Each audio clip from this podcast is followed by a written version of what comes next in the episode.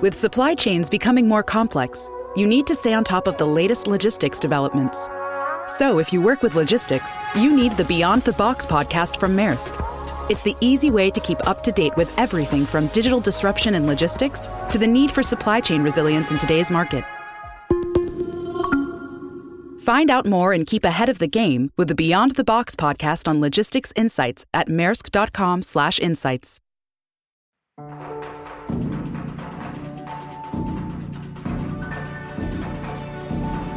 Bienvenidos, esto es ASTI Podcast.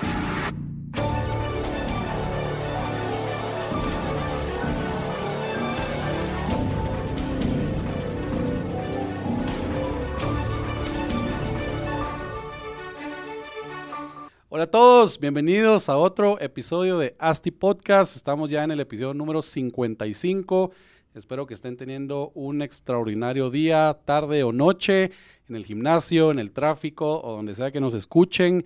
Eh, el día de hoy tenemos unos invitados muy especiales. Nos visitan de la empresa líder en avalúos y estudios de mercado en bienes raíces en Guatemala, la empresa Intus. Tenemos ni más ni menos que a Sofía Ramila, líder de área de la inteligencia de mercado, y a Sebastián Olavarría, manager de fondos de inversión de Intus. Bienvenidos a los dos, muchas gracias por estar aquí. Muchas gracias. Eh, el día de hoy, pues tenemos el placer de tenerlos a ustedes dos en el set de Asti Podcast para hablar de un tema puntual, muy específico en el tema de real estate, muy, muy interesante, que van a ser los cap rates, ¿verdad? Cap rates o tasas de capitalización o capitalization, capitalization rate, como es en inglés. Pero tal vez antes de entrar a la primera pregunta y a la obvia, que es que nos ayuden a definir qué es un cap rate, eh, siempre tengo que dar los anuncios eh, de, de, la, de la plataforma. Por favor, escúchenos en Spotify, en Apple Podcast, síganos en Instagram, síganos en Facebook, eh, síganos en YouTube, que grabamos los episodios y ahí nos pueden ver aquí el día de hoy los tres. Y bueno, compartan el contenido de valor que generamos aquí, por favor, para que todo el mundo en Guatemala y en toda Latinoamérica nos puedan escuchar y ver también. Y bueno, eh, solamente ahora sí, creo que la primera pregunta y la, y la más obvia es, ¿qué es un cap rate? Ahí tal vez, eh, eh, Sebastián, nos apoyas. ¿Qué, ¿Cómo definirías cap rate? Pues, para no entrar en tanto detalle, pues, si quieren lo básico es renta dividido valor. O sea, que si el apartamento vale 100 mil dólares, reciben mil dólares al mes. Sumas la renta de los 12 meses, lo dividís por los 100 mil dólares y ahí está tu, tu cap rate. Es un porcentaje. Eh, em, ¿Por qué surge? O digamos, o por qué funciona, o por qué sirve.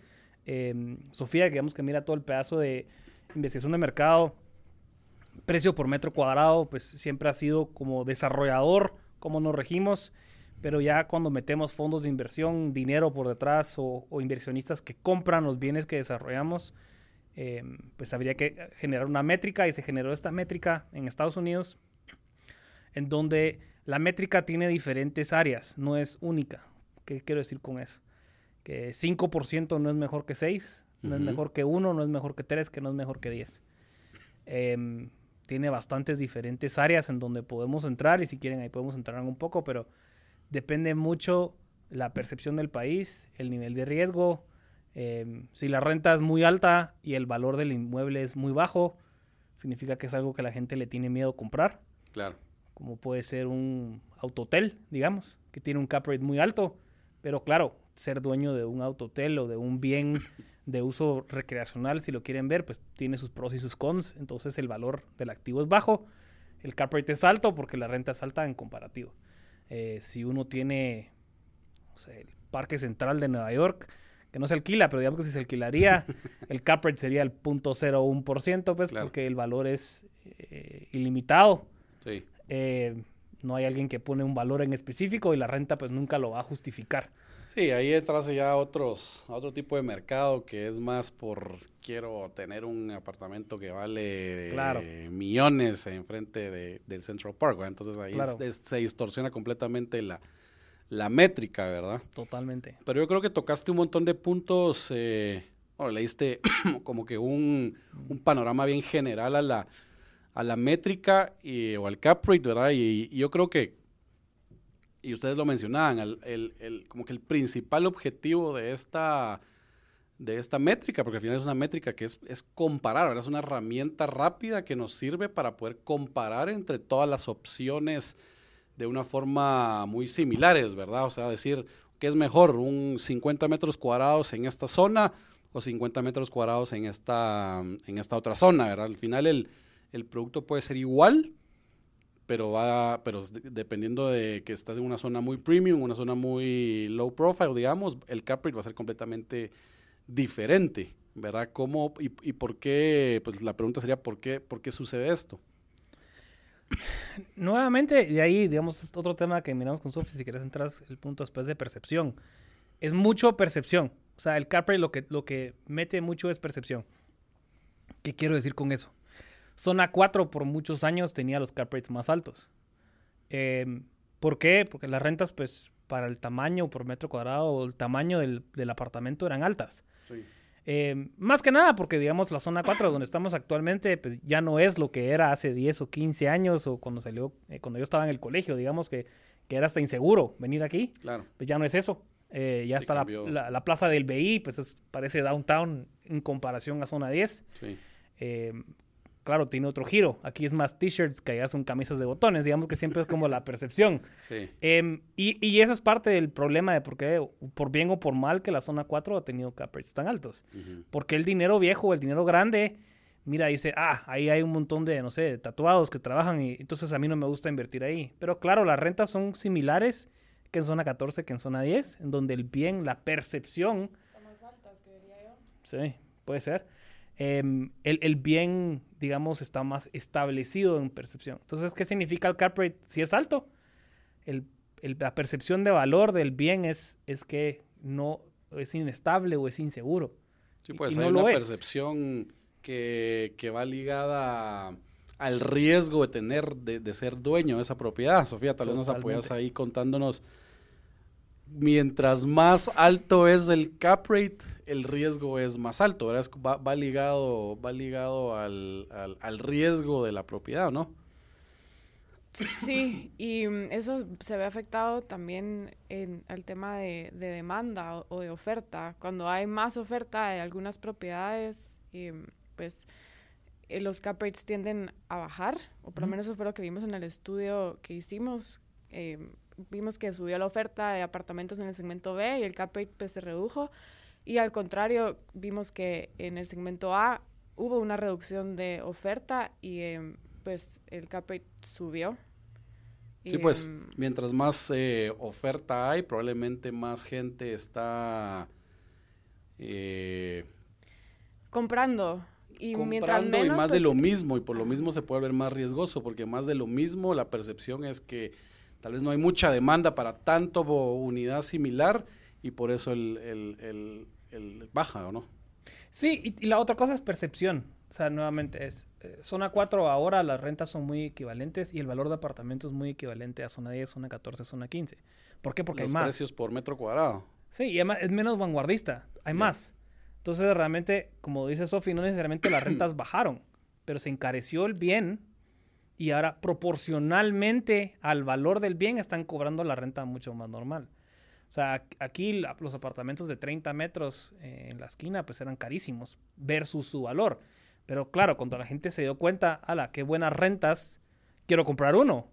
Y al claro. comprar le suben el valor y se normaliza el cap rate. Sí. Eso es lo, digamos, lo dinámico y lo el interesante. proceso normal de los... De los cap rates. Los cap rates, claro. si tienen un cap rate de 14%, pues cuando la gente se da cuenta va a empezar a comprar. Y entre más sí. compran, más plusvalía tiene, bajan los cap rates. Claro.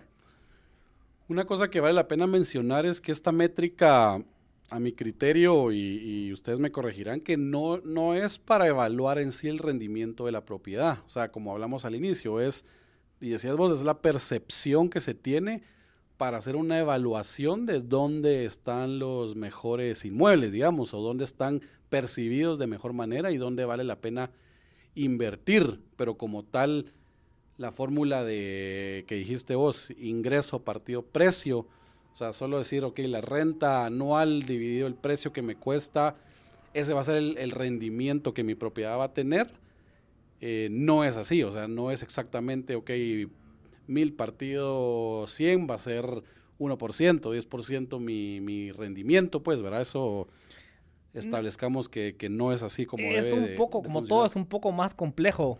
Em, y de ahí sí, digamos, pues en los estudios de mercado que se hacen para desarrolladores, mucho es margen.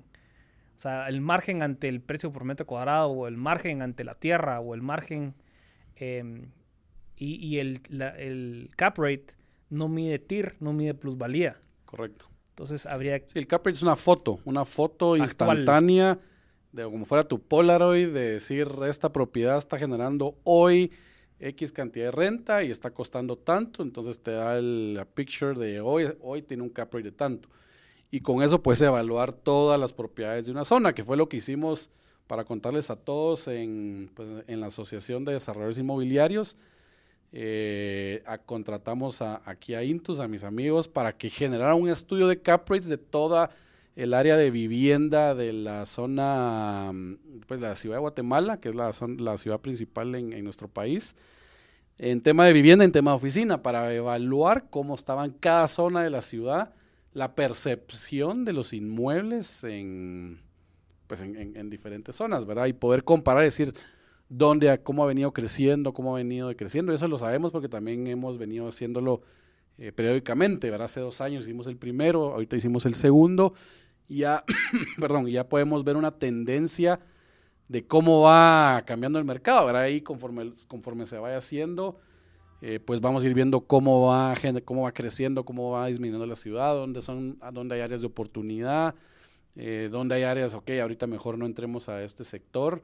Em, y pues igual, o sea, lo, lo hacemos para mantener, igual compararnos contra otros países, ¿verdad? Porque todos los, todos los países generan sus, sus estudios de cap rates, ¿verdad? Yo pues veo bastantes estudios de, no tanto de Centroamérica, he encontrado yo información, pero Sudamérica sí mantiene información actualizada y Norteamérica pues no digamos, ¿verdad? Ahí, mm, ahí tienen al centavo día a día que, cómo van aumentando, ¿verdad? Y cuando uno compara, no sé si ustedes me, me corregirán, que también seguro que lo habrán visto, en algunos mercados, o cómo estamos, pues que nos digan cómo estamos en el mercado de vivienda comparándolo contra otros países y en el mercado de oficinas también. Ok. em, creo que depende, cada ciudad y cada diferente área, digamos, es muy diferente. Sí. O sea, industrial eh, tiene mucho que ver con un tema de- del crecimiento del PIB. em, apartamentos tiene mucho que ver con temas demográficos. eh, oficinas también un tema, eco- un tema económico. Eh, y también un tema de impuestos sobre la tierra. que No quería entrar en eso, pero hasta que no empecemos a cobrar impuestos sobre la tierra, la gente no va a sacar sus oficinas de sus casas en la zona Claro. 14 o la reforma o etcétera. Em, y creo que estamos más estables de lo que pensamos. Lo- digamos, en Estados Unidos los cap rates son bien bajos. Sí, porque El bien es muy estable. O sea, la renta nunca va a justificar el precio del bien, si lo queremos ver, porque el valor es muy estable, no se mueve. Y ya estamos viendo eh, en diferentes partes de la ciudad, como zona 15, que antes pues, era muy nuevo, tener un apartamento en zona 15, zona 14, digamos un poco más antiguo, los cap rates son bajos. Eso significa que los, los inmuebles mantienen su valor, la renta es proporcional a su valor, hay plusvalía, estamos estables en ese sentido. Oficinas es donde falta un poco, frustración nuestra, digamos, y digamos de Sofía que le toca lidiar con los clientes, es que las rentas en algo como el Géminis, y no por, digamos, hablar más del Géminis, pero es un edificio pues un poco más antiguo, son muy similares a su vecino, que es Avia, que es un edificio nuevo. sí, y de 20, 20 años de diferencia. 20 años de diferencia. Las margaritas, por ejemplo, que siempre mantuvo su auge como el premium por muchos años, eh, todavía, pese a su edad, compite con Avia. Entonces sus cap rates no son muy diferentes. ¿Y a qué creen que se debe esto? Pues, o sea, solo porque están ubicados en el mismo sector o es, o es la gente que no quiere, no valora lo nuevo. Hay como un, un límite o un, un precio tope que la gente está dispuesto a pagar por, por alquilar una oficina y obviamente si hay oferta en un lugar céntrico em, que probablemente tal vez no me ofrece las mismas amenidades ni las mismas comodidades, pero si a mí como gerencia em, me va a costar un poquito menos, probablemente me voy a ir por una opción en un edificio un poco más antiguo. Sí, tal vez ahí viendo empresas y tal vez pymes o empresas medianas que, que no valoran tanto el estatus de estar en el proyecto en el proyecto nuevo, ¿verdad? Eh, o, o, con las condiciones nuevas, porque también un, un, factor importante en los proyectos nuevos de oficina, más que todo, es, digamos, el tema sostenible, que estos nuevos proyectos pues ya vienen con el factor sostenible y empresas extranjeras que entran a, a, habitar estos proyectos nuevos es porque ya tienen como políticas y estándares solo estar en proyectos que sean, pues que tengan algún tipo de certificación sostenible, ¿verdad? No, totalmente. Y yo creo que en ese sentido el CapRate ayuda. Porque si yo fuera el dueño del de, Géminis, que, que, ahorita son un montón de dueños, digamos, es parte del por qué no se ha remodelado, según tengo entendido. Eh, porque son muchos dueños, no son, no son solo la, la licorera, si no estoy mal, que está en el penthouse. Eh, es que para es mejor inversión si yo fuera a comprar de cero un Géminis que un Avia. ¿Por qué? Porque Avia ya lo hizo. Avia ya tiene todas las amenidades, ya tiene... Claro. Eh, fuimos el, el, la semana pasada a ver el evento de ADIG. Por, a, las rentas no son muy diferentes, por ende el cap rate de un Géminis es muy alto en claro. comparación a un Avia. Sí. Porque las oficinas valen mucho menos, pero las rentas son similares. Entonces, sí, y no, ya no tengo que hacer tanta amenidad porque el edificio al lado ya me lo hizo. Sí. El, eh, por ejemplo, Montanos, si eventualmente me imagino que se va a desarrollar, tiene a Fontabella al lado. No tiene que hacer un centro de restaurantes, no tiene claro. que hacer un montón de parqueo, no tiene que hacer un montón de cosas que el de al lado, si lo queremos ver, pues ya sí, los utilizan, hizo. Utilizan el de la par. Claro. Entonces el cap rate de, del proyecto, que es que no existe todavía, pero uh -huh. va a ser mucho más alto en eso. Pero eso pasa, eso me imagino que pasa en todas partes del mundo. Todos o sea, lados. no es un efecto Guatemala no, que, está, todos que lados, pasa, ¿va? Todos lados. Pero entonces, ¿por qué creen que el, el, el cap rate oficina está, que mencionabas que está más, más, más bajo que, la, que, el, que el sector, pues otros países, pues, que en el extranjero, ¿va? Eh, porque no hay mucha diferencia, como decía Sofía, entre, entre un A y un A plus en temas de oficinas. Uh -huh. O sea, en Estados Unidos eh, todo lo nuevo se cobra mucho más caro.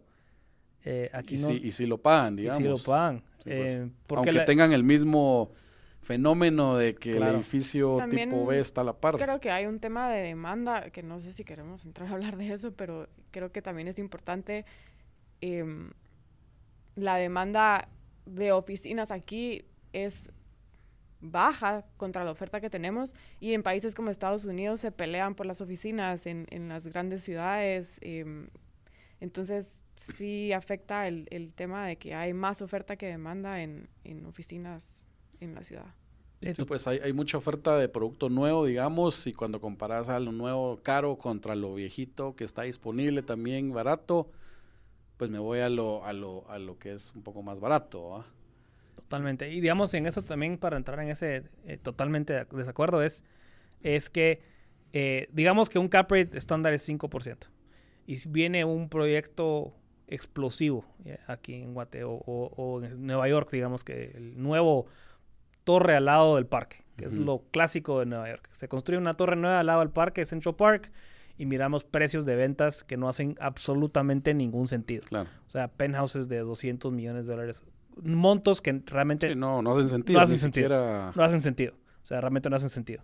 Se ¿Cómo se llama? Billionaires Row le llaman a ese sector, sí. ¿verdad? Que simplemente es por puro, e puro ego del billionaire que tiene que tener su, su apartamento ahí. 100% de acuerdo.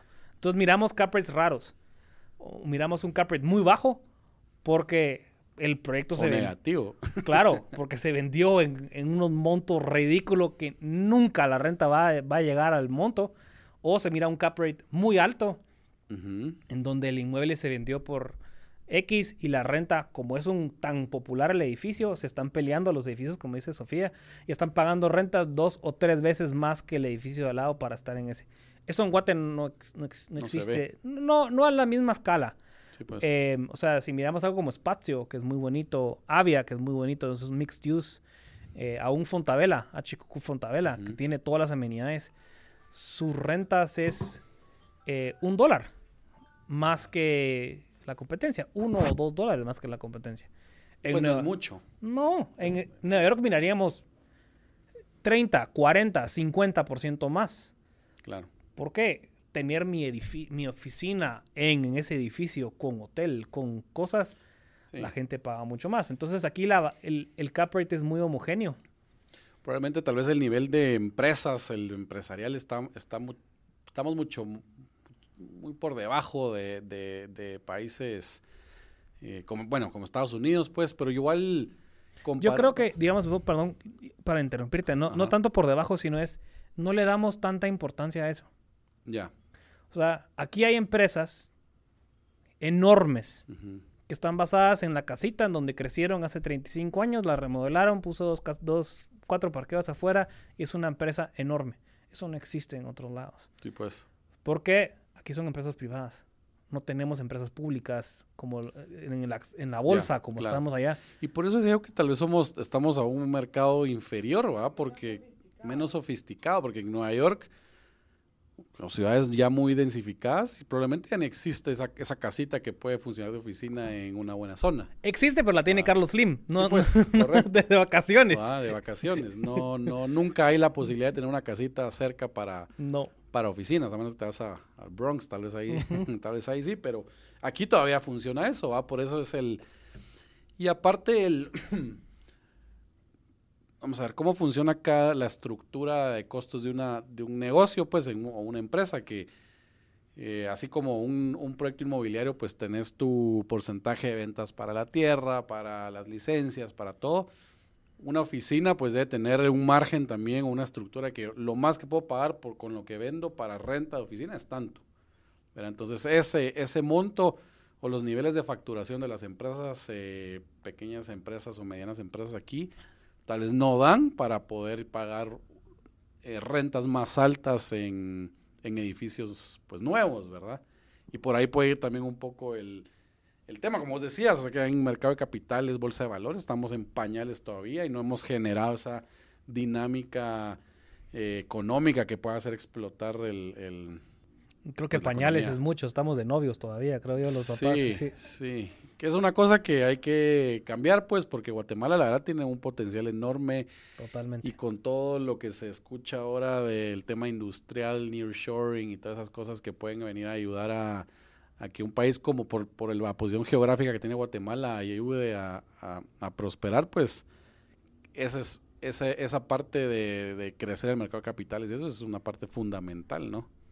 No, totalmente. Y además yo creo que los, digamos, si quieren apartamentos, que es algo un poco más eh, en la mente o el top of mind de la gente eh, pues que no conoce tanto de la industria, es lo caro, mucho, como decías, viene regido. La, emba- la embajada americana le da al embajador cuatro mil dólares al mes. Eso es todo. O sea, él que mire qué consigue por eso. Sí, Ese es el tope de Guatemala, El Salvador, Costa Rica, Honduras. Por dar un ejemplo, según me dijeron que ese era el tope. Em, em, o por ejemplo, la Xerox, lo mismo. Le da a su eh, CEO.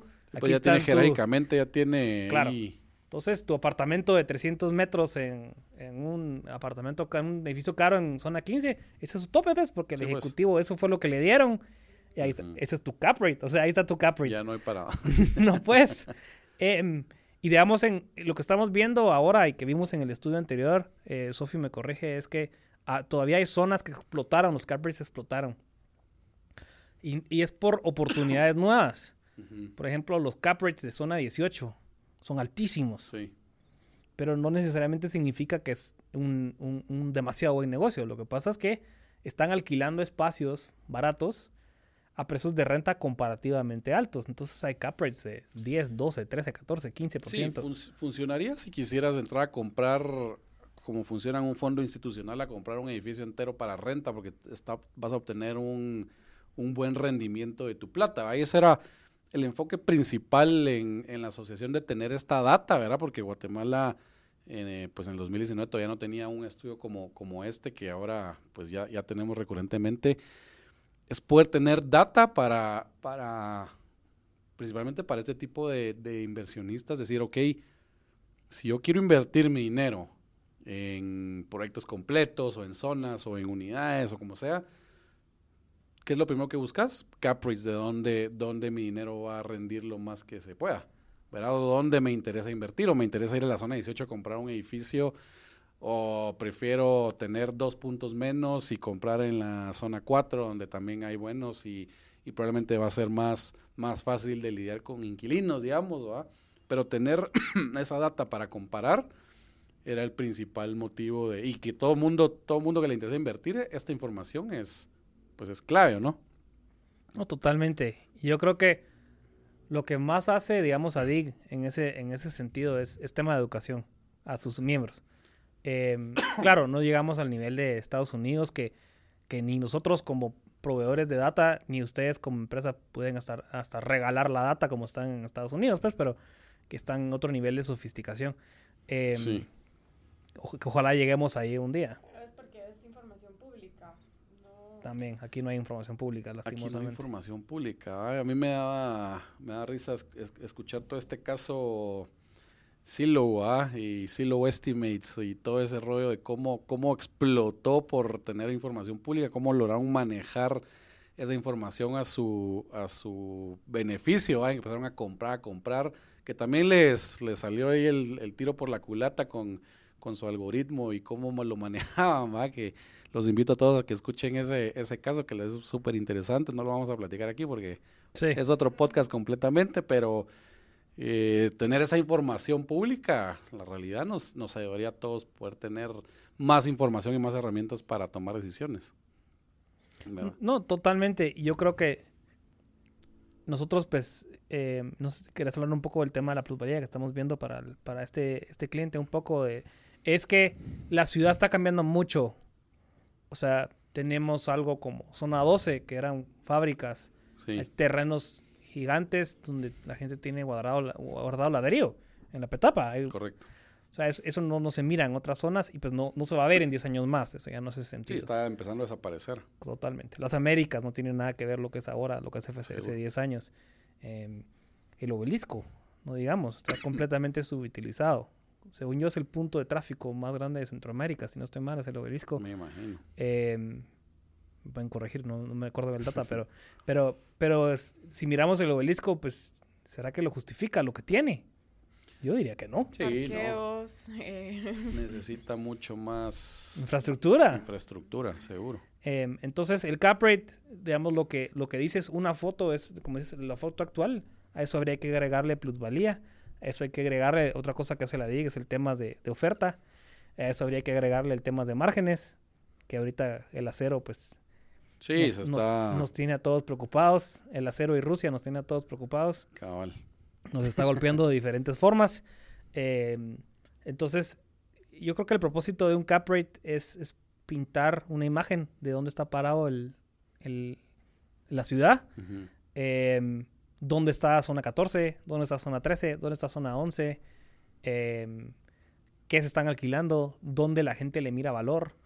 Eh, si, por ejemplo, si uno quiere plusvalía a largo plazo, pues tal vez busquen un cap rate bajo, porque eso significa seguridad del, del- del valor del inmueble. Si ustedes quieren cash flow, pues no vayan a alquilar apartamentos caros en la zona 14, porque eso no es un buen cash flow. Claro. Eh, busquen zona 18, zona 4, zona 7, zona 11, eh, donde el- no se ha apreciado la tierra todavía, no se ha apreciado los bienes todavía y las rentas son buenas. Sí, donde todavía viene con un crecimiento, o sea, todavía hay espacio para que siga Totalmente. plusvalizándose, ¿verdad? Hablaste al inicio también un poco de, pues, de la fórmula para, la fórmula matemática para, para, para sacar un cap rate, ¿verdad? Pero lo dijiste muy, muy a grosso modo, para todos los que quisieran sacarlo ahí, eh, bien, digamos, o cómo se maneja, porque hay mucha, eh, y nos tocó ah, internamente también hace dos años, cómo se saca realmente el cap rate para poderlo eh, comparar a, a nivel mundial, pues, ¿verdad? Del tema de impuestos y que el mantenimiento, que si el IVA, que todo, que todo eso, o sea, si nos pudieran decir exactamente el cómo, la fórmula matemática para, para, para sacarlo, ¿ah? Sí, es net operating income. Correcto. Esa es la parte de renta. Ese es, digamos que es lo más eh, correcto, si lo quieren ver el tema. Entonces, eh, habría que quitarle los variables que pueden cambiar en un inmueble donde no necesariamente es, eh, por ejemplo, nuevamente regresando al tema de Avia con Géminis, porque lo digo porque ahí tengo mi oficina en Avia. Eh, el mantenimiento, pues, es un variable externo que no aplica a la renta. Eh, el IVA no necesariamente es el mismo. Entonces, el UC. el UC también. Sí, Entonces habría, es, el tema es, es limpiar todos los excesos, nuevamente es net operating no gross, em, y llegar a lo que es realmente la renta dividido el valor del inmueble. Ok, para ponerlo, para ponerlo en palabras, para que la, para que la gente entienda, digamos que la renta bruta, que es lo que, lo que si, si los propietarios ustedes reciben de sus inquilinos un monto, digamos, mil dólares masiva, ¿va? reciben mil ciento veinte dólares. eh, la renta bruta sería los mil dólares, ¿verdad? El monto sin, Sin mantenimiento. sin IVA, ajá. O sea, lo que recibís de tu inquilino. Vos tenés una propiedad y lo que recibís es tu renta bruta. A esa renta bruta le tenés que quitar el IVA, le tenés que quitar tu impuesto sobre la renta, independientemente en qué régimen estés, le tenés que quitar el impuesto predial, que es el UCI en este caso, ¿verdad? La Que luz, 9 por el agua, el mantenimiento. Todos esos, el, bueno, el mantenimiento que normalmente va a todas las, las, las, las áreas comunes.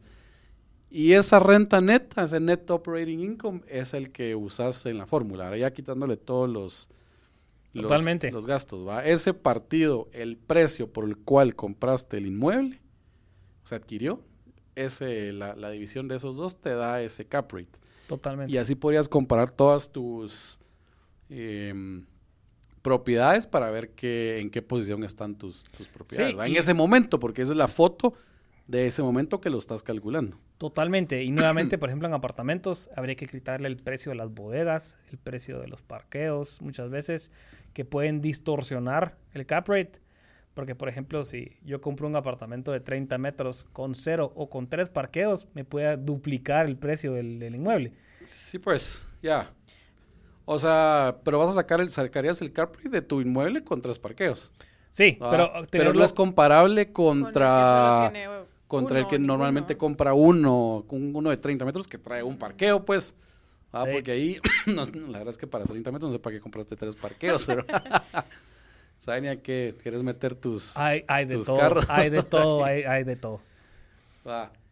¿Y, ¿Y por qué quería definir bien la estructura? Porque muchos, y lo, y lo decía yo, tratan de utilizar este número como, como el- lo que me está rindiendo realmente mi, mi, mi inversión. Pero aquí entra otra métrica que existe también que se llama el cash on cash, ¿va? Porque mucha gente saca apalancado los inmuebles. O sea, yo vengo, compro mi inmueble, doy un 30% de, de enganche, vengo al banco, le digo, banco, dame el 70%, lo va a comprar, lo compro y lo pongo a la renta, ¿verdad? Pero entonces ahí ya viene ese factor de eh, la cuota, ¿verdad? La cuota que yo estoy pagando ante el banco, eso no lo hablamos en la fórmula del net operating income, ¿va? Entonces esa, tal vez la del cash on cash. ¿cómo, cómo, cómo se diferencian esas dos y cómo... Ahí sí estamos entrando a algo un poco más complejo, digamos, si queremos entrar a, a temas financieros. Ahí, digamos, si yo lo quiero ver como rendimiento de mi inversión, claramente hay que meter deuda. Sí, O sea, cuál es el loan to value del valor del, del inmueble. También habría que ver el tema de la plusvalía. Que regresando al tema que, que cuando la gente compra apartamentos no hace un estudio de plusvalía. Em, ¿Cuánto vale hoy? ¿Cuánto me puede valer en cinco años? Hay zonas que crecen al 2-3% al año, hay zonas que están creciendo al 8 o al 10, al 12. Em, según no mal me recuerdo, la última vez la zona 12 es la que más estaba explotando, sí. pero porque no hay nada en la zona 12 ahorita. Sí, es una transformación de una zona industrial a una zona residencial. Entonces, Claro. por ende, Claro, el crecimiento de plusvalía por metro cuadrado de cada proyecto nuevo es altísimo. Para todos los que quieran invertir, zona 12 ahorita y, y a- en Asti tenemos, tenemos proyecto ahí y, y venimos con otro próximamente. Sí.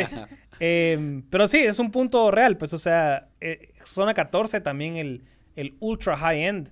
Hemos visto el tema de crecimiento de precio por metro cuadrado muchísimo. Eso durante la pandemia, pues, pues se vio también. O sea, eh, dos mil dólares el metro cuadrado era algo que cuando yo empecé, pues no se miraba.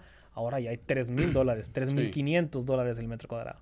Em, y Bueno, pero esos son los tipo Billionaires Row que quieren estar Sí. en el top de los tops y no Pero- les importa pagar lo que sea por estar ahí. Totalmente, pero digamos el cap rate de ellos es muy malo, porque Sí, la pésimo. renta es muy mala. Sí. Pero si yo estoy viendo como inversionista, bueno, mi cap rate es malo, mi plusvalía es buena, entonces si saco deuda, bueno, ¿cómo estructuro yo mi inversión?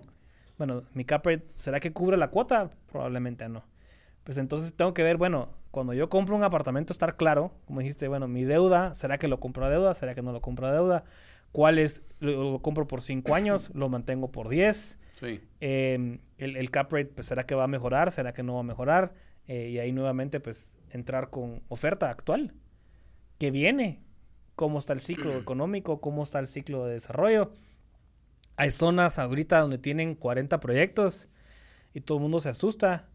Digo, sí, pero son 40 proyectos que les quedan 3 unidades a cada uno. Al revés. Sí. Es un buen momento para invertir. Correcto. Porque no hay nadie, no hay nada ahorita. Entonces el cap rate no necesariamente pinta toda la imagen. Sí, por eso decíamos que es una foto del momento, pero no toma en cuenta, cabal, el ciclo inmobiliario, en qué punto estás tomando esa foto. Puede ser que en seis meses cambie drásticamente en- para bien o para mal, ¿verdad? Porque Totalmente. también no sabes qué es lo que viene, ¿verdad? Como decías, en zona 15, los que empezaron al inicio no sabía que tenían 40%, al- 40 proyectos al mismo tiempo para salir, ¿verdad? Pero de repente Sí. se vendieron y muchos dicen, ahí está ya zona 15, ya no, pero lo que decís vos, ya solo quedan 3 o 4, el 40 proyectos y, no, hombre, ahorita es buena, buena época para seguir sacando por ahí, ¿verdad? O- hay que analizar bien y eso es lo que nos da el, cabal, eso es lo que nos da el cap rate de cada zona y decir, ok, al día de hoy no me meto acá, pero si ya ve- venimos viendo una tendencia, que eso es lo que, lo que queremos sacar en, pues con Adigo, ¿ah? y tener una tendencia de cap rates durante cada año y decir, ah, sí viene, y, y creo que es la, una forma muy, pues no perfecta, pero una buena forma de ir midiendo cabal los ciclos, eh, cómo van los ciclos inmobiliarios y, y también eh, entender que el ciclo inmobiliario no es un solo ciclo, ¿ah? Ve, Hay un ciclo, hay un ciclo macro, hay un ciclo por zona, hay un ciclo por barrio, hay un ciclo por, por cuadra, por lo que sea, ¿va? Y, y eso se, in- se interlazan y hay que ir midiendo cada uno cómo va, cómo va creciendo, decreciendo para saber dónde vale la pena Sí, invertir. totalmente. Y el rate ahí sí uno puede, en teoría, digamos, si, si uno piensa en, en el tema económico de libre economía, digamos que todo se regula y el mercado es perfecto. eh, podemos discutir de eso, de eso. Yo soy economista, podemos discutir de eso si quieren, pero Lo que pasa es que se, que se regula, se regula, pero ¿en cuánto tiempo se va a regular? O sea, Entonces, digamos que el 5% para Watt es el cap rate perfecto. ujú. O sea, que si estamos en el 6, significa que falta el tener plusvalía, digamos, para, para bajarlo a 5. Eh, si estamos en el 3, significa que las rentas están muy baratas y por ende puede haber subir una subida de rentas si sube el cap rate. Eh, en Estados Unidos, eso es lo que más o menos dicen, 5% para apartamentos. O sea que si, si el complejo está en 7, si yo compro ahorita, yo lo tengo que vender para sacarme dinero. ¿Por qué? Porque las rentas van a bajar, el valor va a subir. Mejor en 5 años, cuando baje el cap rate, o sea, sube mucho más de valor, lo revendo y me compro todo con un cap rate alto. Sí. O sea, porque ahí estoy entrando a comprar y vender. Si yo quiero comprar ahorita un apartamento, pero la plusvalía no va a ser mucha, bueno, si es mejor comprar un cap rate bajo. Porque significa que las rentas eventualmente van a subir. Sí. O sea, va a subir mi cash. O lo haces que suba, esa es como la, estra- que la estrategia lo remodelas. value add, de donde vos le agregas valor a un inmueble viejo. Totalmente. donde vos decís si les meto la cocina, le pongo la refri, le voy a subir 100 dólares a la renta mensual y con eso, comprando un cap rate de 3, lo vuelvo un cap rate de 5, ¿va? Y ahí solo esos dos puntos se los ganaste por haber invertido un, Sí. un poquito y, lo, y plusvalizaste un montón tu, tu hasta, inmueble. hasta que alguien lo compre Hasta que alguien lo compre. y se le vuelve a él un cap rate de 3. Correcto. Seguro. Entonces, ¿Va? es ese cuando nosotros cuando nos dicen cap rates, pues, ¿no? ¿qué significa? Eh, es como, bueno, tenés media hora, ¿ves? Porque, porque realmente Sí. eh, puede decir mucho, pues, o sea, un cap rate eh, sí pinta y da una buena imagen en dónde está actualmente, rezando a la foto que mencionabas. Pero el futuro de tu inmueble no necesariamente lo rige el cap rate. No necesariamente solo porque es un 1% significa que es un mal proyecto, ni un buen proyecto. y ahí ni- dijiste el ejemplo perfecto, pues, porque de- depende de tu Perfil tu de riesgo. de tu perfil de riesgo, de tu perfil de inversión que estás buscando, que querés, compras a uno, pero lo vuelvo tres, compras en cinco, pero eh, ese, o sea, no sé, pues estás buscando la plusvalía del, del proyecto a futuro, lo querés mantener para generar cash flow, o sea, no, Sí. no necesariamente un cap rate bajo es, un, es una mala inversión, ¿va? Eso, Totalmente. Eso, eso es otro punto que queríamos aquí dejar claro, porque esa es la foto y qué es lo que querés hacer con ese inmueble, ¿verdad? Totalmente. Y mm, para algo que funciona mucho también, tener toda esta cantidad de data y cuando en Guatemala exista este mercado de capitales importante es que cómo funcionan los fondos de inversión o todas estas eh, eh, instituciones que vienen a comprar inmuebles. Dicen, eh, corredores, búsquenme propiedades eh, con un cap rate de tanto. O sea, no se hacen bolas de búsquenme en zona tal búsquenme ta, ta, ta, o que la renta sea mínimo esto, que, que los precios sean estos. No, ¿ah? o sea, es cap rate de 8 para arriba, cap rate de 7 para arriba y lo que esté en esa posibilidad, tráiganmelo para acá. ¿Verdad? Que Totalmente. Esa es la, forma de, de, de, de, funcionar, digamos, en, en, en, el mercado de real estate ya más avanzado, ¿no? Eh, totalmente. Yo que ahorita manejo tres fondos, eh, eso mismo estamos. O sea, es, es buscar cabal. O sea, el, el, el, nicho, no solo del cliente final, sino el nicho de tu, del inversionista.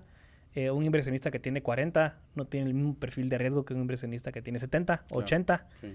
Eh, y, y, el fondo, pues hay fondos de fondos, hay high risk private equity, hay low risk que compran oro y bonos. Eh, y el real estate, a cierto punto, creo que es la, la industria que todo el mundo lo mira como una sola cosa. Real estate es real estate. No, eh, si se caen oficinas no significa que se cayó industrial, no sí. significa que se cayó apartamentos. Y si lo vimos ahorita en COVID, ¿verdad? Totalmente. O sea, uno se vino para abajo, pero otro se vino para arriba. Totalmente. Uno se mantuvo estable. Y ahí va, te vas dando cuenta la, la cómo puedes diversificar dentro del real estate como un asset. ¿no? Y, y, el tiempo de recuperación ha sido muy diferente. También. Oficinas y comercio se cayó en abril, donde todos nos encerramos. Sí. Eh, y pensamos que iba a venir otro 2008. Eh, los pobres de oficinas, digamos que sí les costó, porque mucha gente se fue home office. Sí, pero comercio les... ahora Sí, está más alto. Está más alto.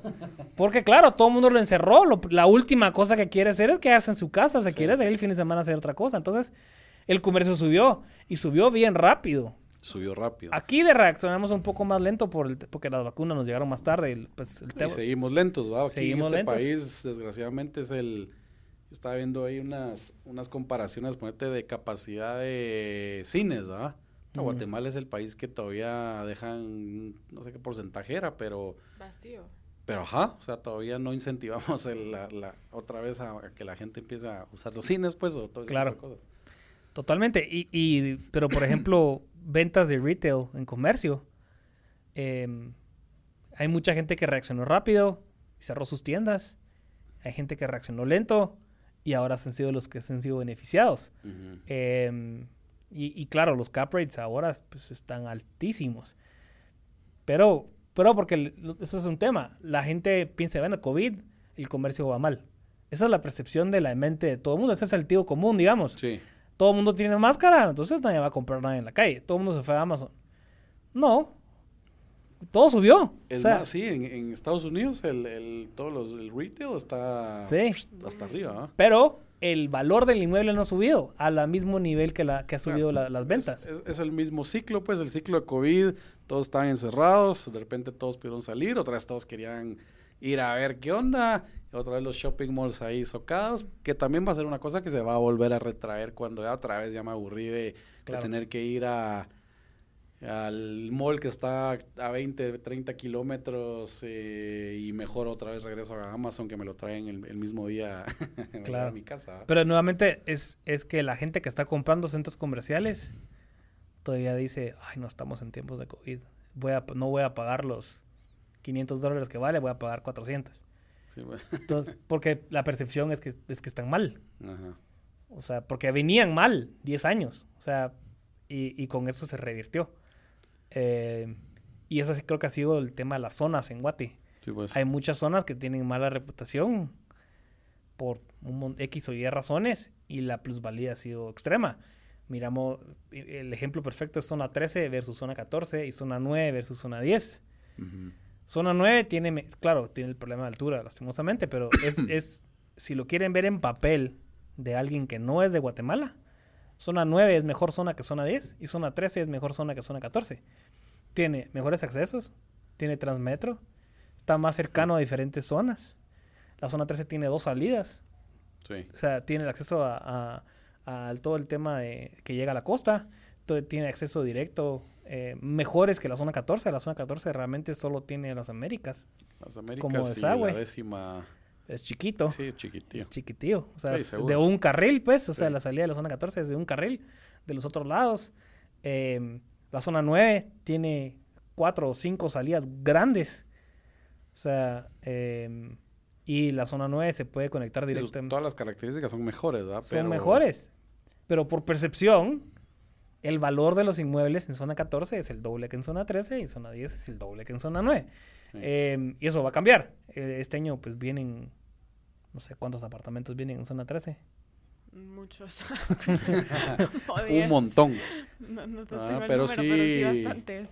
Sí, sí está claro, pues, que se va, ya, ya se va entendiendo que, que, que es lo mismo, pues.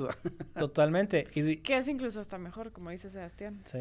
Eso está mejor, pero bueno, la- el tema cultural también no va a dejar nunca que zona 14 sea menos que zona 13, pues. Cabal. Ah, Pero entonces eso creo que es es nuevo. como los plus de las ciudades, pues tener zonas donde decís, son las zonas premium de tu ciudad, pues. Pero, pero puede ser, por ejemplo, que zona 13 se, se, pase, digamos, lo que pasó en zona 14, de, que se construyó lentamente en 50 años. ¿Cuánto Ujú. empiezan a construir edificios? En los 80, digamos. Y que zona 13, en, en vez de 50, lo hagan 10. Sí, probablemente. Que así va a ser.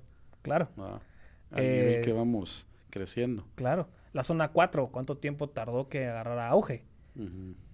O sea, décadas. Sí, de repente, aquí De- estamos en zona 4 ahorita, pues, y Claro, uno viene ahora y se queda viendo en donde estoy, pues, o sea, y Sí, ahorita que el, el BI, eh, a ver si a final de cuentas ha- hace su proyecto, ese, ese redondel pues, no tiene nada que ver como fue hace 10 años. sí, seguro.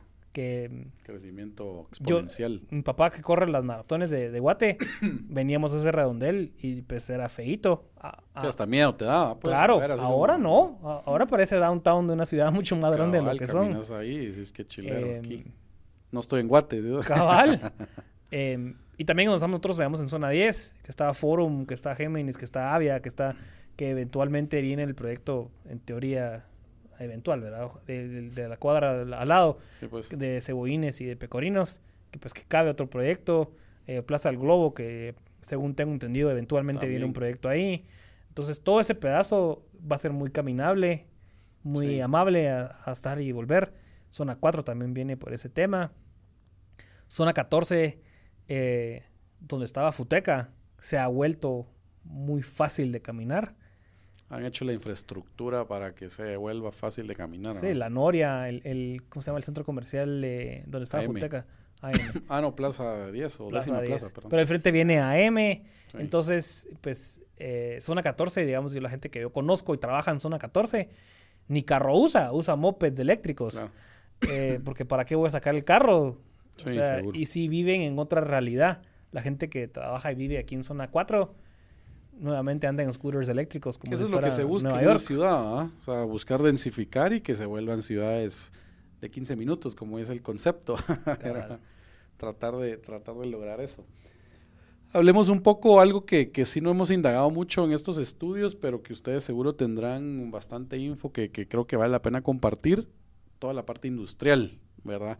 La parte industrial que todos cree, pues vemos, lo vimos como ganador, que muchos se metieron a desarrollar eh, bodegas, eso sí, en los mismos puntos, ¿verdad? No sé cómo, cómo lo ven ustedes en, pues no sé si miden vacancy en este tipo de... de o- y, cuál, ¿Y cuál es el Em, futuro de esto, pues? Y cómo han visto los cap rates, obviamente. Ha, han, ha cambiado mucho. Yo creo que hemos, nos han preguntado como cuántos 10 o 12 estudios en el último año. ¿Me corregís? Pocos. Em, pero, pero digamos que el tema todavía de, de industrial es la, la gentrificación de zonas grandes en la ciudad. Eh, esa es mi percepción, por lo menos, es que hay proyectos muy grandes, muy bien estructurados. O sea, está Michatoya, que probablemente es el más grande y más profesional en estos momentos eh, de, de, ese- de esa escala, digamos, Sí. porque sí es eh, Sí, tremendamente... parques logísticos. es enorme. Sí. Em, eh, y lo que teníamos anteriormente, digamos, en el Atanasio, en la Petapa, pues ya no salen los números hacerlos en la ciudad. Ya no se pueden hacer baterías de ofibodegas en la ciudad. El costo de la tierra, pues lastimosamente ya no lo permite. Entonces, estamos viendo ahorita en el... Bueno, ¿cuánto tiene que tener de plusvalía las fábricas en la ciudad para que incentive al dueño de la fábrica salirse y pasarse un, un centro industrial? Eh, ya está pasando. O sea, yo conozco personalmente dos o tres gentes que la tierra valía cinco veces la fábrica. Sí, pues ya es mejor hacer otra cosa y pasarse Claro. a las afueras. Véndanlo, le den la mitad en dividendos a los socios. Sí. Buena lotería, dichosos. Cabal. Eh, no todos heredamos terrenos así, lastimosamente. Eh, Y, y se pasan a, a Squintla o se pasan a la fábrica a otro lado. Los cap rates, digamos, en la ciudad eh, están un poco de- en los extremos. O sea, hay gente que, que acaba de comprar y tiene cap rates de, de nada, de 2%, 1% En industrial. en industrial. Sí, pues. Eh, y hay gente que, que tiene cap rates, tiene la vivienda o el inmueble, perdón, desde hace mucho tiempo y su cap rate es altísimo. Eh, porque, claro, en la Calzada La Paz, ese proyecto pues está completamente lleno.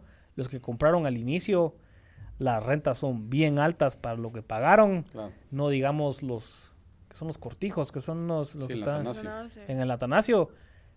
Eso ahora, pues ahora las rentas son bien altas, o sea, los cap de eso están altísimos. Claro. Entonces, tenemos esos extremos en, en la ciudad de Guate, aún en industrial, primero porque no hay más, y segundo porque cabala esos. Si uno, si uno compra ahorita, la renta, pues el- el- como no hay, están bien caros.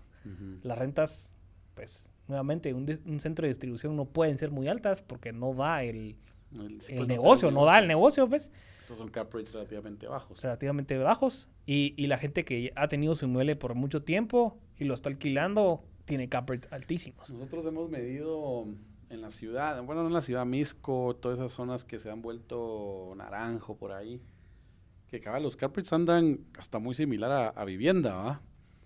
Y yo digo, ¿cuál es el fenómeno? Porque el- la teoría de- del real estate te dice que el debería, o sea, por ser empresa y todo, deberías- deberían tener cap rates más, un poco más altos, ¿verdad? Pero tal vez es el punto en, en que estamos, en, o ese punto, el ciclo en ese lugar, o en o, o muchos factores que, Es que no hay. Es que no hay.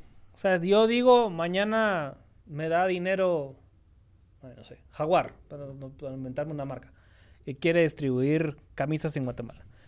Tenés que conseguir 500 metros de ofibodega eh, a no a más de 10 minutos de la central, que la central la van a poner en zona 10.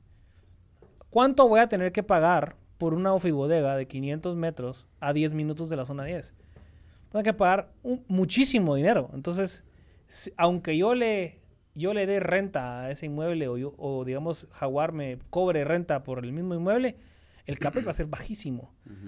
Eh, y, y digamos que si ese es tema también con el naranjo, con todo eso, es que no se dan abasto. Porque, porque no hay mucho. Ahí creo Sí, que pues. Pepsi, creo que fue el proyecto grande, si no estoy mal. ¿Cuál? Calidad inmobiliaria o Pepsi. Sí, si hay varios dis- distribuidoras, un montón de distribuidoras hicieron Eh, ellos. se quedaron muy chiquitos y se vendieron muy bien. Las rentas están muy bien. Entonces, pero claro, como no hay, el valor es muy alto. Entonces tira los cap rates. Sí, y lo, y lo decía porque en teoría, o sea, que el, y el cap rate lo puedes comparar al final contra, como para una inversión también, pensando en inversión contra la, a la tasa, al tu costo financiero de poder comprar ese, ese inmueble, ¿va? Entonces, si, si normalmente aquí las tasas para un, tipo, un- un- una compra de ese tipo andarán en 6, 7, ¿va? Pero si tu cap rate anda más bajo, igual ni siquiera hace sentido comprar. Hace sentido mejor ponerte a rentarlo. A nunca comprar el inmueble como tal que sea de tu propiedad. ¿Hace sentido si, si pensás que va a subir el valor y lo vas a poder Pero ahí estás revender? especulando al 100%, pues así como decimos, de repente Claro, una cosa pasa Claro. mañana, una cosa pasa claro. pasado Eh, mañana. Ahí nuevamente rezamos a qué perfil de riesgo tiene uno. O Sí. sea, si uno es una empresa nueva eh, y no tenés dinero para estar especulando en real estate o en inmuebles, Sí, pero si lo ves financieramente, eso es como lo ven las empresas. ¿Qué me, Claro. me sirve rentar o me sirve comprar? Ah, me sirve tener el activo en mis estados financieros, pero yo obviamente lo voy a comprar apalancado, nunca me voy a descapitalizar al 100% para comprar una bodega, pues, ah, una oficina. Entonces el, el costo el costo de mi capital para comprar eso es me va, me va a sopesar el rendimiento que fuera o la diferencia entre rentarlo o no. Y en industrial no está pasando. O sea, en industrial no está no está siendo buena idea comprar. A mi criterio, pues, por, por lo que hemos nosotros de los cap rates, hecho las investigaciones, totalmente. eh, por lo menos en la ciudad, pues, y en estos centros o en estos parques donde ya hay, ¿verdad? así como, ah, Ahí el tema es que se regula solo. o sea, eh, yo que estuve busca- buscando apartamento y tú que estás buscando apartamento actualmente, eh, para que le hagan ofertas. eh, a sacar tus datos, toma em, digamos, si yo tuviera, yo qui- quisiera vivir en zona 14. Totalmente, yo lo alquilaría. Porque las rentas están muy bajas por, contra el valor del inmueble. Sí. Eh, yo más tengo 31, no, estoy, no tengo cash flow para andar pensando en financieros especulativos en, en mi balance, ¿ves? porque no Sí. lo tengo. Eh, no lo tengo ahorita, eh, no lo tengo. Si, si yo tuviera que hacer inversión en este preciso momento y necesito cash como joven, yo compraría un apartamento en una zona con poco plusvalía, con poco nombre, que sé que se va a gentrificar. Sí. Nuevamente un zona 12, un zona 11, un zona 7, un zona 4, un zona 8, zona 18. La zona 4 ya tiene nombre, digamos que ya, ya pasó por esa Sí. etapa de, Sí, pero pensando para inversión pero pensando para inversión a corto plazo. a corto plazo. Si yo quisiera algo a largo plazo, tal vez pensaría en un cap rate bajo, porque sé que el mercado se va a regular. Si mañana la gente deja de comprar y solo se pone a alquilar apartamentos en zona 14, las rentas suben, Sí. suben los cap rates.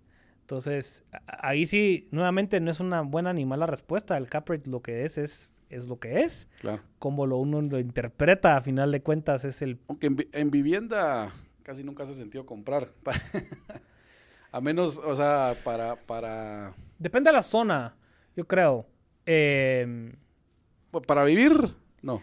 ¿va? Comprar para va un poco en contra de, de lo que uno hace, pero, pero comprar para vivir es, y financieramente, pues quitando todo el, el tema de tu patrimonio, de tu techo, de tu familia, de que ya, todo, todas esas... ahí tu equipo de ventas te va a regañar, pero... pero Sí. No, pues, pero financieramente, si vos tenés un vehículo para invertir tu dinero en otro lado, nunca has sentido comprar una vivienda para de- tu uso propio, pues. depende el nivel de, de- Depende de dónde esté comprando. O sea, creo que... Sí, totalmente rentas mundialmente. em, si miramos Europa, que los cap rates son casi cero, porque los cap rates en... Las rentas son bajas en. Europa y las viviendas son caras. En Nueva York, digamos que es el peor. Eh, hay rent control y hay rent control en Los Ángeles y Sí, pues no Casas- puede estar subiendo como no. se te claro, da la- sería un desastre. Eh, En Colombia también hay, o sea... también hay rent control. hay- hay rent control. Los cap rates son bajos y ahí hace todo el sentido del mundo de alquilar. Eh, pero claro, lo que estamos viendo en Guate ahorita es una ciudad que está explotando en diferentes zonas. ¿Qué quiero decir con eso? Yo compré un apartamento antes de irme a la maestría hace, hace dos años y, y le gané un montón de dinero en dos años. Pero porque zona 15 pero estaba... ganaste la plusvalía. Claro. Apostándole a que va- ibas a especular ahí. con Claro, eso. pero porque es una zona que estaba, se estaba, estaba explotando y esa plusvalía pues cada año va bajando Sí. el ritmo de plusvalía en zona 15 porque zona 15 pues Sí, un año puede haber sido 10, el otro 5, después 4, 3, 2, y de repente un año hubo menos 3. claro. Ay, que es lo que pasó en zona 14 digamos que zona 14 ha pasado por todos esos sí, booms y, y downturns porque es la zona más madura. Correcto. Em, pero algo como zona 11 no para regresar el tema que, que- pero lo que pasa es que hay mucho ruido en zona 12 por eso lo sigo mencionando es sí cada proyecto primero los, los terrenos son muy grandes es muy difícil desarrollar en zona 12 porque el capital necesario como Sí, es muy desarrollador es muy alto. Y mm, entonces lo bueno, digamos, en ese sentido es que hay mucha plusvalía entre uno y el otro. Entonces ahí comprar puede ser que hace sentido si tu perspectiva de esa vivienda es a corto plazo.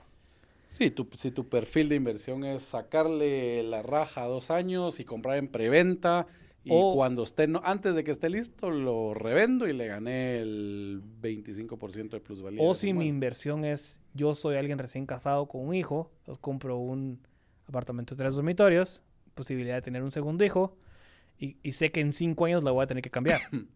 Sí, pues ya pensando en, en En- el, en el en- cambio a corto plazo en también. el cambio a pues. corto plazo. Si yo ahorita compro una casa de 500 metros, Aunque en ese caso los intereses de tu crédito te comieron buena parte de esa Eso sí es plusvalía. Y tu Eso sí comisión para revenderlo. ta, ta, ta. eso sí es cierto. Sí es cierto, hay un, plus, hay un más menos. Em, pero igual pueden salir los números muy buenos todavía. Sí, sí, en zonas como zona 12 que vienen creciendo a, Sí, a números interesantes y más si compras en preventa, pues que estás comprando a descuento todavía. totalmente. Y, si tienen la capacidad de comprar en- al contado, o si tienen la capacidad de comprar otra cosa. Y, y el otro tema es que no hay otras opciones de cómo invertir en Guate. Ahorita. O Eso es lo malo. Eso es lo bueno y lo malo. O sea, si uno es un ejecutivo de una empresa, ¿qué opciones más hay de comprar? Hay bonos y hay apartamentos y hay vivienda, hay para alquiler. Sí. No Nada más. tenemos especulaciones. Bueno, ahora ya puedes entrar a cripto. Sí, Pero digamos que no entremos en, pero en sí, no, temas de especulación yo con cripto, ¿verdad? Pero Yo tampoco. ¿Pero ya entraste o no? ¿Ya entraron ustedes dos o no? yo estoy quemado con cripto. Ah, te fue en alguna. No, no Ah, me pero fue es que- mal, no es me que fue mal. es a, a largo plazo también. No me pues. fue mal, me fue demasiado bien. Ah. Yo entré, yo soy economista, tuve una clase de, de- de currencies en el 2009 eh, y yo compré Bitcoin en el 2009 para una clase. Lo tuve creo que tres meses y lo revendí. Eh, Ah, y sí, yo pues. porque tenía 18 años, eh, Querías para salir a chingar. me dupliqué mi dinero, felicité y me lo tomé. Sí, pues. Em. Y hay alguien de mi, de mi grado, por ejemplo, de, de la U, que se le olvidó venderlo y se retiró el momento que se graduó a los cuatro años. Imagínate. Porque creo que estaba como a .0083 centavos el Bitcoin, una cosa así. Y compramos 100 dólares cada uno. Sí, pues. Para una clase, Sí. para temas educativos. Entonces siempre cuando miro el precio de, Bitcoin me pongo a llorar un poco internamente. Pero nunca es mal momento.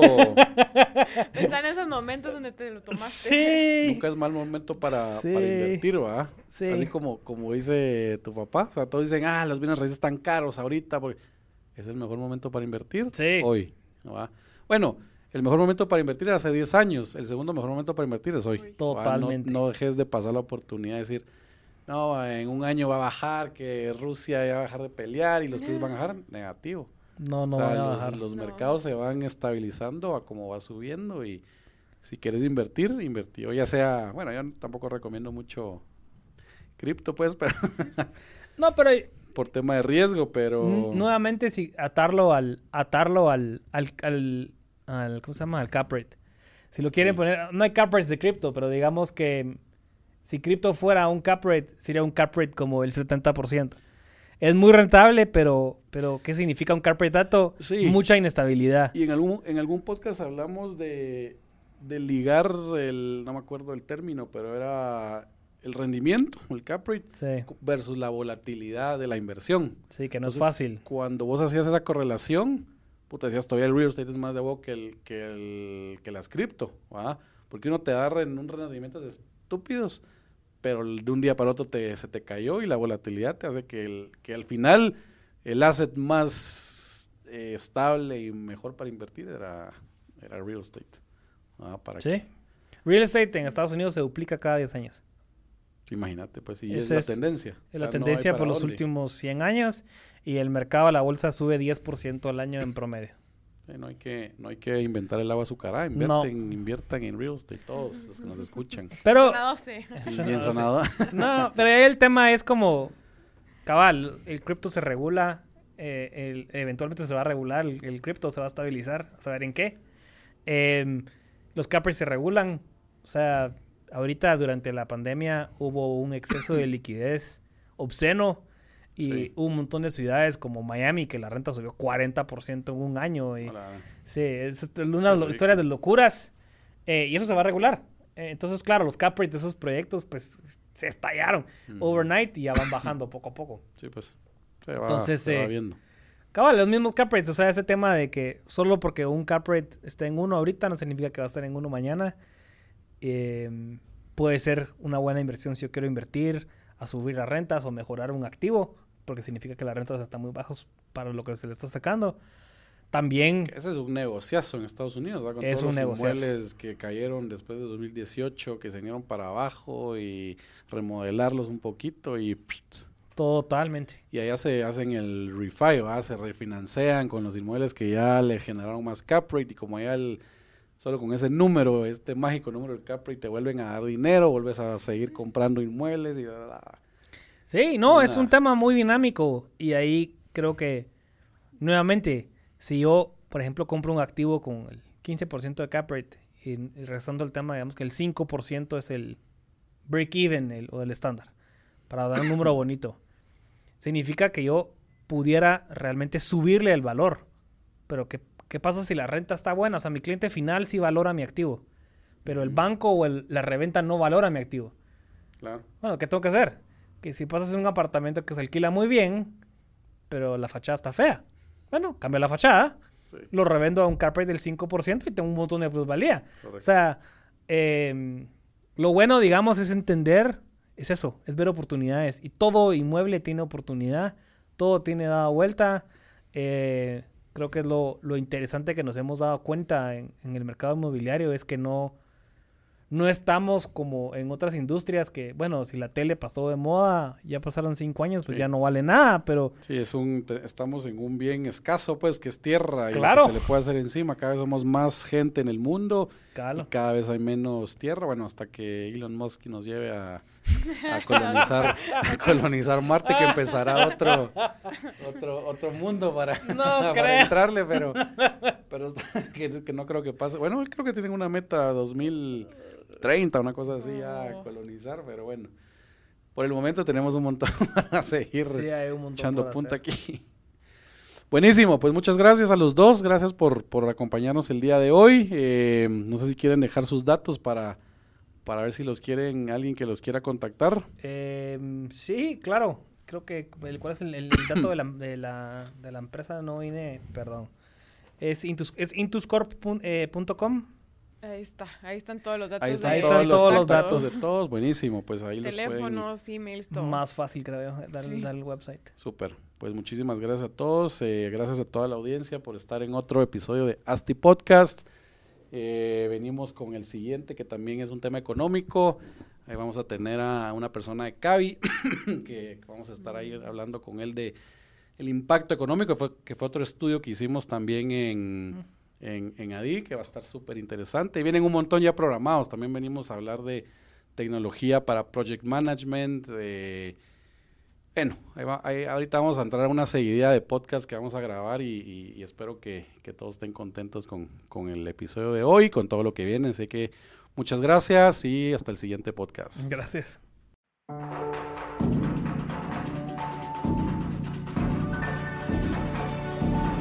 Bienvenidos, esto es ASTI Podcast.